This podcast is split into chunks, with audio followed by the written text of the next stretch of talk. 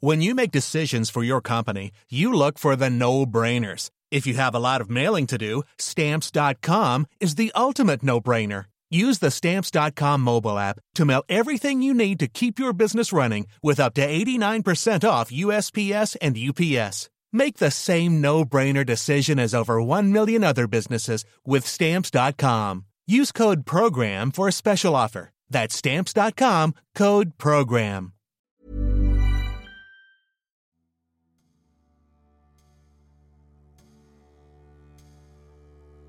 Génie du basket, Drazen Petrovic a été le premier Européen à s'imposer comme un joueur majeur en NBA, à une époque où celle-ci était hermétique au talent venu de l'autre côté de l'Atlantique.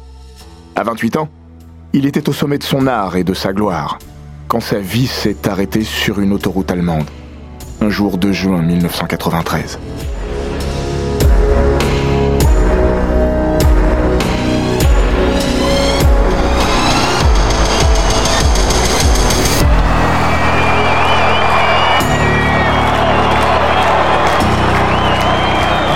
Bienvenue dans les grands récits d'Eurosport.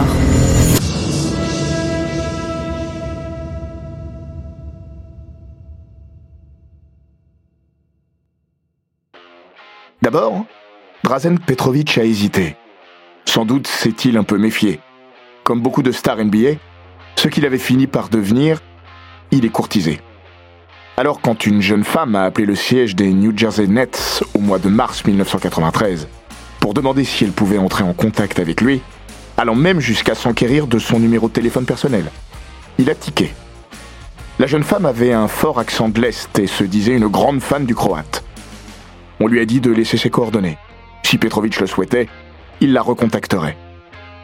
Mise au courant par le secrétariat, l'arrière-vedette de la franchise d'East Rutherford a demandé conseil à son ami Mario Mjosic. Ce dernier a quitté Zagreb en 1986 pour émigrer aux États-Unis. Petrovic ne prend aucune décision importante sans le consulter. Finalement, il rappelle le numéro. C'est un hôtel à New York.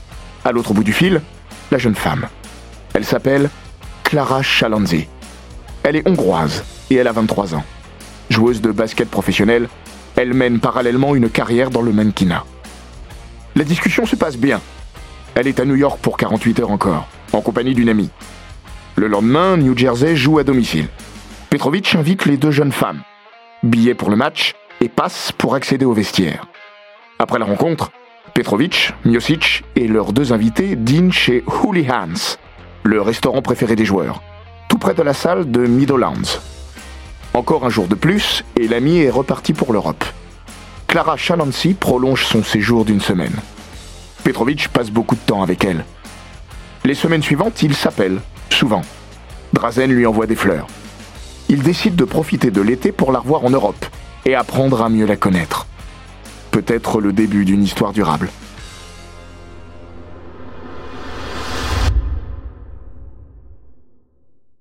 Lundi 7 juin 1993.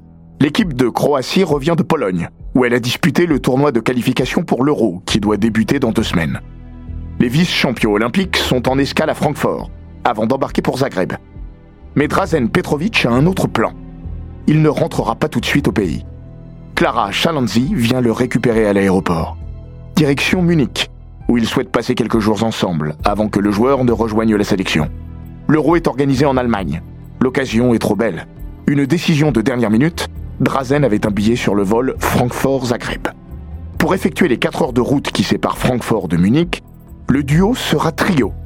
Clara est accompagnée par Hilal Edebal. Amie d'enfance, cette joueuse de basket turque a 23 ans, comme Chalancy, et revient des États-Unis, où elle a joué à l'université. Les deux amis se sont retrouvés la veille. La Golfe Rouge quitte Francfort peu avant 15 heures. Clara Chalancy a pris le volant. Drazen Petrovic est installé sur le siège passager. Hilal Edebal juste derrière lui. Vers 17h15, la Golf est déjà à la hauteur d'Ingolstadt. Clara roule vite sur l'autoroute dépourvue de limitation de vitesse. Très vite. 180 km/h. Il ne reste plus qu'une grosse demi-heure de route pour atteindre Munich. C'est une chaude journée de printemps. Mais en cette fin d'après-midi, le temps se fâche sur la Bavière. Gros orage, trombe d'eau, visibilité minimale. Mais la Golf ne ralentit pas. En sens inverse arrive un camion néerlandais. Son chauffeur perd le contrôle sur la chaussée devenue glissante. Il traverse le terre-plein central et se retrouve de l'autre côté des voies. Juste au moment où la Golf rouge déboule. Clara Chalanzi freine, part en aquaplaning, tape la glissière de sécurité puis vient percuter le camion sur le côté. Drazen Petrovic dormait, la tête appuyée contre la vitre. Il ne portait pas sa ceinture de sécurité. Sous l'impact du choc, il a été expulsé de la voiture à travers le pare-brise. Il est mort sur le coup.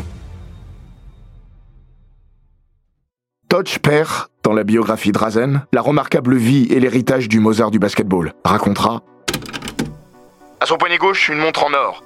Elle s'est arrêtée au même moment que sa vie. La petite aiguille sur le 5, la grande sur le 4. Trois personnes, trois destins différents. Petrovic est le seul à laisser la vie dans l'accident. Clara Chalanzi est la moins touchée. Elle passera une semaine à l'hôpital, mais sans garder de séquelles graves. Hilal Edebal est entre la vie et la mort. Plusieurs semaines de coma, au cours desquelles son sort reste incertain. Les médecins diront à ses parents Même si elle se réveille, personne ne peut dire si elle pourra avoir une vie normale. Et pourtant, elle va s'en sortir mais elle ne garde aucun souvenir de l'accident, ni même d'être montée dans la voiture. Elle est incapable de savoir pourquoi elle était en Allemagne. Ces derniers éléments mémoriels se situent un mois avant, alors qu'elle était encore aux États-Unis.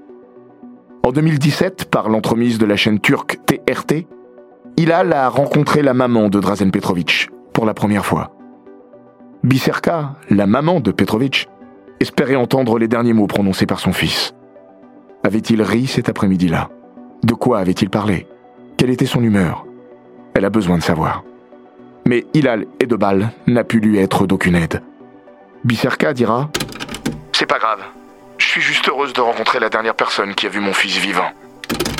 Avant que Hilal Edebal lui avoue J'aimerais me souvenir de lui. J'adorais le basket, j'y jouais. Il était un immense joueur, et je me souviens même pas de ces moments-là. Cette partie de mon cerveau a disparu. 25 ans après, Clara Chalancy n'a jamais reparlé publiquement de l'accident. Mariée depuis 2001 à l'ancien footballeur allemand Oliver Bierhoff, elle a rapidement repris sa carrière de basketteuse et de mannequin. Et de expliquera un peu plus tard. On m'a dit qu'elle était venue me voir à l'hôpital quand j'étais dans le coma. Et puis nous nous sommes revus une ou deux fois après mon réveil. Mais après ça, elle a disparu.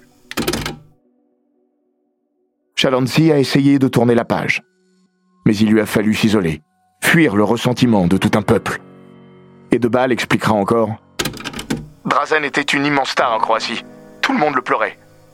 Certains sont même allés jusqu'à dire qu'elle avait voulu le tuer. Oui, c'était de sa faute. Mais il s'aimait. Il voulait se marier, elle me l'avait dit. La triste nouvelle se répand vite. Le lendemain matin, les joueurs de la sélection croate se retrouvent au café Amadeus, dont Petrovic, le Mozart du basket, était le propriétaire. Il y a là Stojko Vrankovic, le pivot des Celtics, son ami le plus proche. Alexandar, le frère aîné de Drazen, est également présent. La terre vient de se dérober sous leurs pieds. Tony Kukoc est à Chicago. La nouvelle étoile du basket croate vient d'arriver aux États-Unis pour entamer sa carrière en NBA. Chez les Bulls de Michael Jordan, sur le point de signer leur premier three-pit. Il est à l'hôpital pour une intervention mineure aux amygdales. À son réveil, il regarde la télé le son est coupé. Kukoc voit le visage de Petrovic sur l'écran et croit d'abord à une info transfert. Il sait que des rumeurs annonçaient un retour possible de Drazen en Europe. Puis il voit la golf, concassée. Alors il comprend.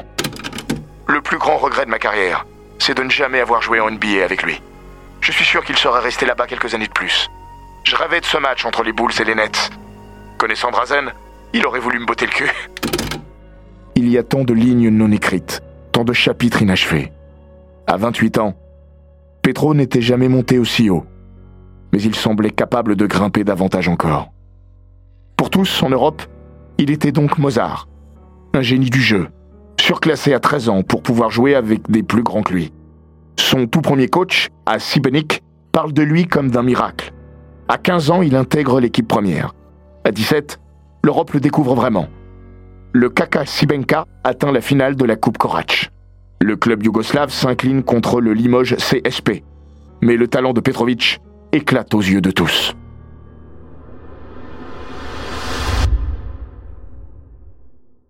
Après avoir effectué son service militaire, il quitte en 1984 le Sibenka, devenu trop petit pour lui, et doit prendre la première grande décision de sa vie, rejoindre le Sibona Zagreb ou partir aux États-Unis, à l'université de Notre-Dame, dont le coach, Digger Phelps, le drague ostensiblement depuis ses 15 ans. Finalement, il choisit de rester à la maison. Sous le maillot du Sibona, Petrovic va écrire quelques-unes des plus grandes pages du basket européen. Le Sibona est sacré champion d'Europe deux fois de suite, en 1985 et 1986. Sa deuxième saison est une des plus époustouflantes de tous les temps. En championnat de Yougoslavie, contre Ljubljana, contraint d'aligner une équipe de jeunes, il inscrit 112 points. Mais c'est bien en Coupe des Champions qu'il scintille le plus. 51 points contre Limoges, 45 points contre Kaunas, 44 contre le Maccabi Tel Aviv et un match délirant à 47 points et 25 passes contre Milan. Au printemps 1986, la finale oppose le Sibona et Petrovic au Kaunas d'Arvidas Sabonis, l'autre géant du vieux continent.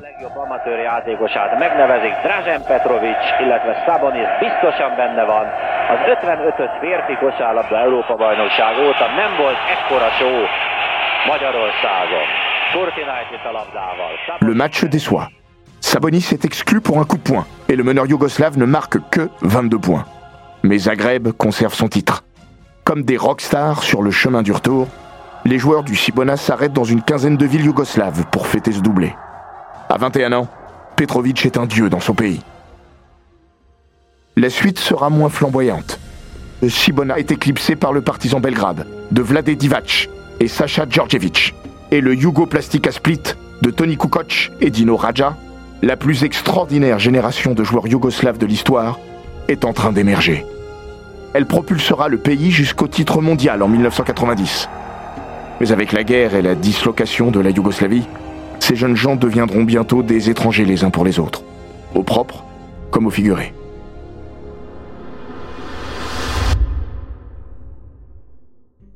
La carrière européenne de Drazen Petrovic s'achève au Real Madrid. Il n'y reste qu'une saison. Là-bas, pour sa première expérience à l'étranger, il n'est pas heureux. Isolé du reste du groupe, il peine à s'intégrer. La faute notamment à un vieux contentieux. Quatre ans plus tôt, lors d'un match entre le Cibona et le Real, Petrovic avait craché au visage de Fernando Martin. La star du Real n'a pas oublié. De cette année reste quand même une victoire en Coupe des Coupes, à l'issue de ce qui est peut-être le plus extraordinaire match jamais joué sur le sol européen. Le 14 mars 1989, à Athènes, le Real de Petrovic affronte le Caserté du Brésilien Oscar Schmidt. Le duel entre les deux scoreurs fous atteint des sommets. Schmidt claque 44 points, mais Petrovic en inscrit 62. 62 points dans une finale européenne. Reste que dans sa tête, l'artiste yougoslave n'est déjà plus là. Il rêve d'Amérique. Au cours de sa saison avec le Real Madrid, lors des entraînements, il ne shoot à 3 points qu'à la distance NBA, ce qui rend fou son coach. Mais s'il est une icône en Europe, Petrovic n'est personne aux États-Unis. À l'époque, la Ligue américaine ne s'est pas encore ouverte aux étrangers. Il y a bien eu quelques pionniers, comme le bulgare Georgi Gluskov en 1985. Un bide. Malgré ses titres de gloire et sa réputation, personne ne retient vraiment son souffle quand Petrovic finit par débarquer en NBA à l'automne 1989.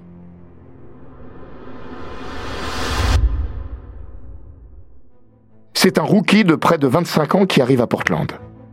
Les Blazers jouent dans la cour des grands. Pour son malheur, Petrovic, capable d'occuper indifféremment les postes 1 et 2, est barré par les deux vedettes de l'équipe, Terry Porter et Clyde Drexler. Sous-utilisé par Rick Adelman, la star européenne devient un simple role player, chargé de shooter à trois points, à une époque où le tir primé n'est qu'une arme d'appoint.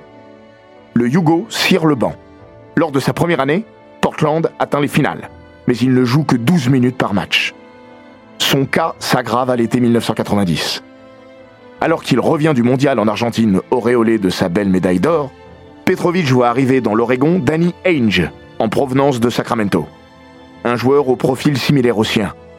Ainge devient le sixième homme des Blazers. Petro, le douzième homme du roster.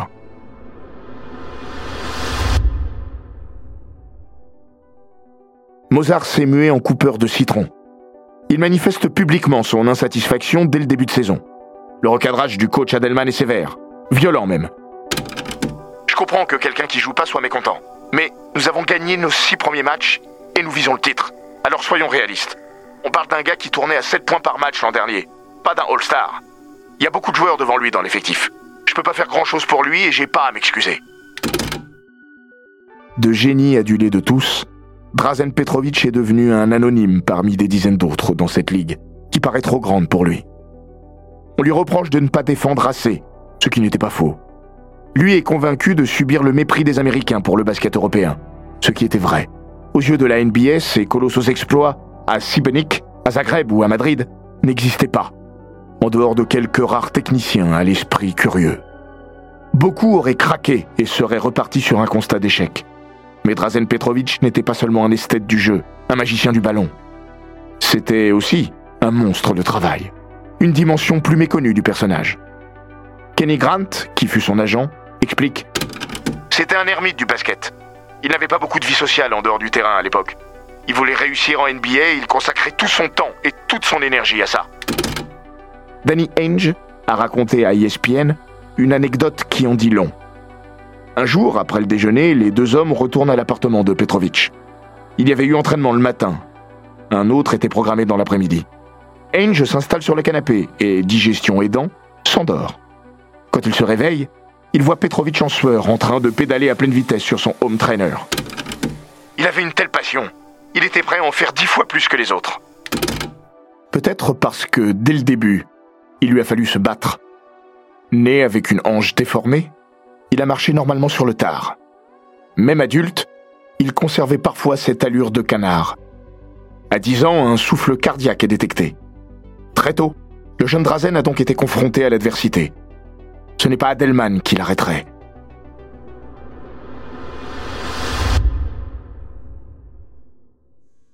En janvier 1991, il obtient gain de cause.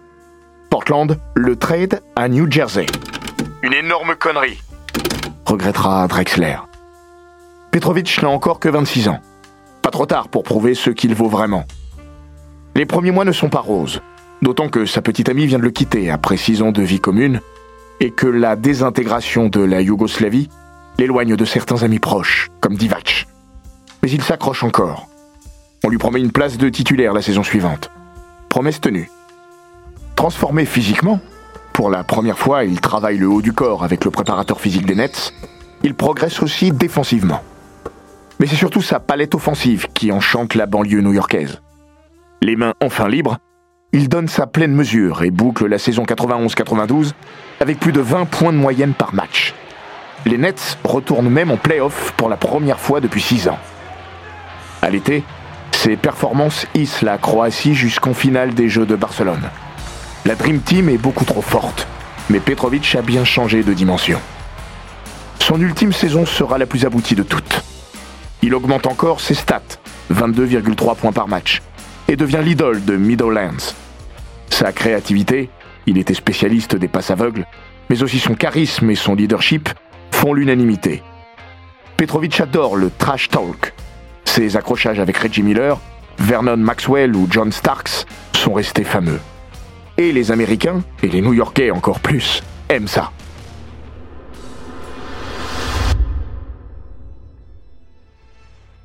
Il est devenu le patron de son équipe, comme il le rêvait. La star. Cette campagne 92-93 n'est pourtant pas dénuée de frustration. Collective, car les Nets s'arrêtent à nouveau au premier tour des playoffs contre Cleveland, défaite 3 à 2. Et plus encore individuelle. S'il est le premier joueur non américain retenu dans la All-NBA Third Team, soit le troisième meilleur 5 de la saison, Petrovic a été snobé lors du All-Star Game en février. Il était pourtant en pleine bourre. Fin janvier, il avait signé son record en carrière. 44 points. Suivi d'un autre carton contre Seattle quelques jours plus tard. Mais ça n'avait pas suffi. Même devenu un joueur majeur, on lui daignait la carte du club. Sur les 15 meilleurs scoreurs de la NBA, il est le seul à ne pas être sélectionné. Mario Miocic confessera au New York Times en 2003 C'était une blessure pour lui, et il est persuadé que s'il avait été américain et non croate, il aurait joué le All-Star Game. Cette vexation, car c'en était une, doublée de renégociations compliquées avec les Nets, l'incite à envisager de quitter la NBA à l'été 1993. J'ai plus rien à prouver ici, lâche-t-il sur la NBC après l'élimination face à Cleveland? Serait-il rentré en Europe? Le début de son aventure avec Clara Chalanzi peut le laisser penser.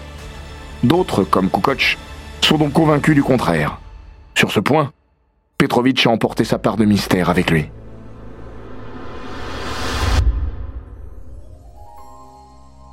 Il aura en tout cas été un pionnier.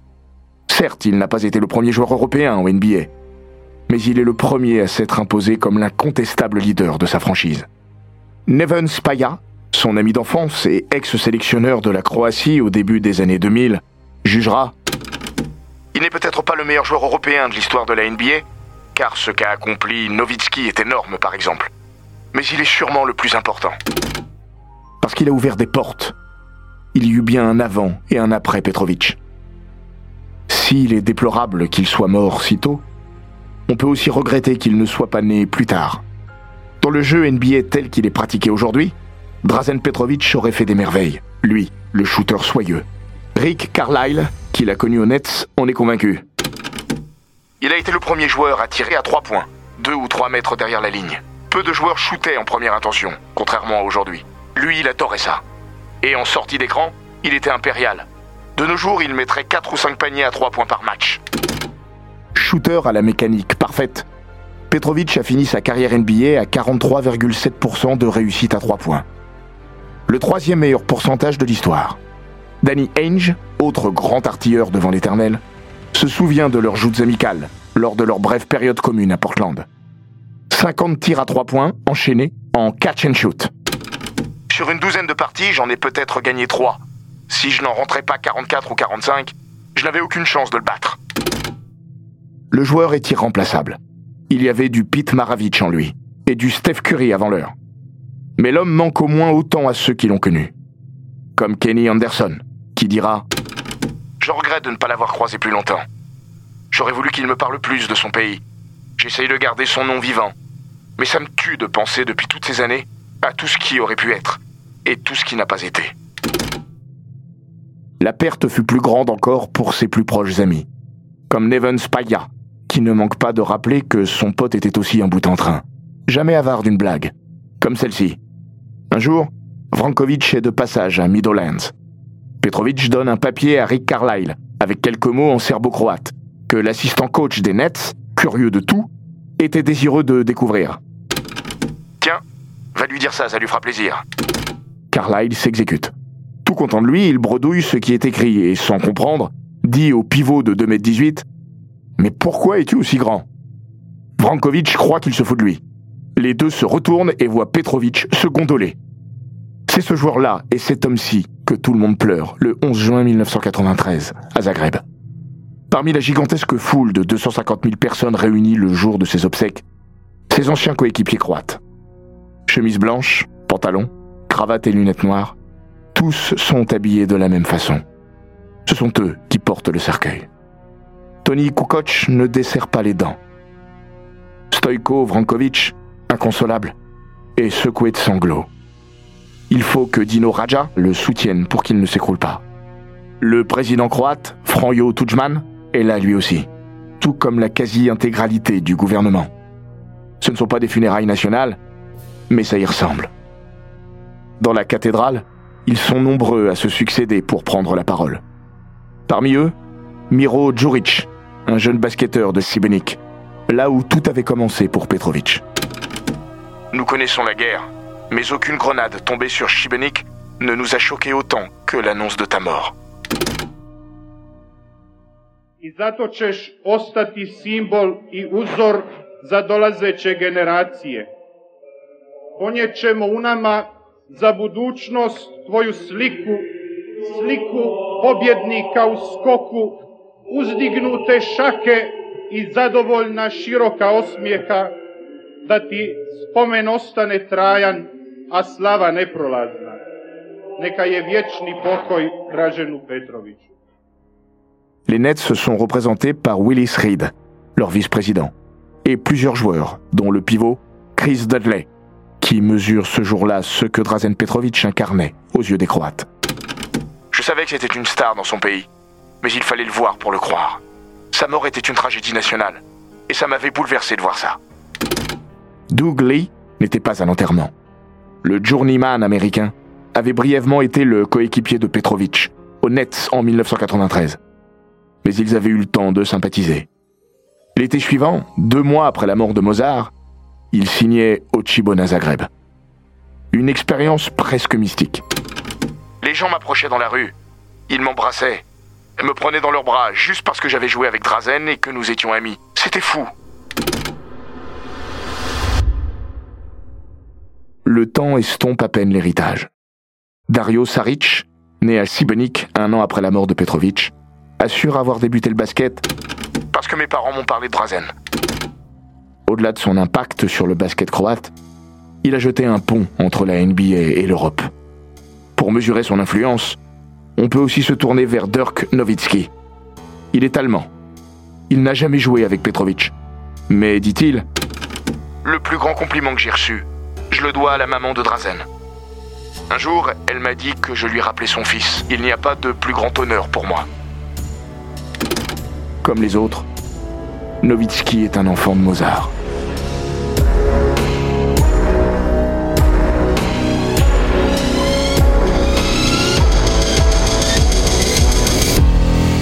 Cet épisode des grands récits d'Eurosport a été écrit par Laurent Vergne. Il est raconté par Florian Bayou, monté par Jean-Gabriel Rassa et produit par Bababam. N'hésitez pas à vous abonner, commenter, partager et noter ce podcast sur Apple Podcast, Google Podcast, Castbox, Spotify, Deezer et toutes les plateformes audio.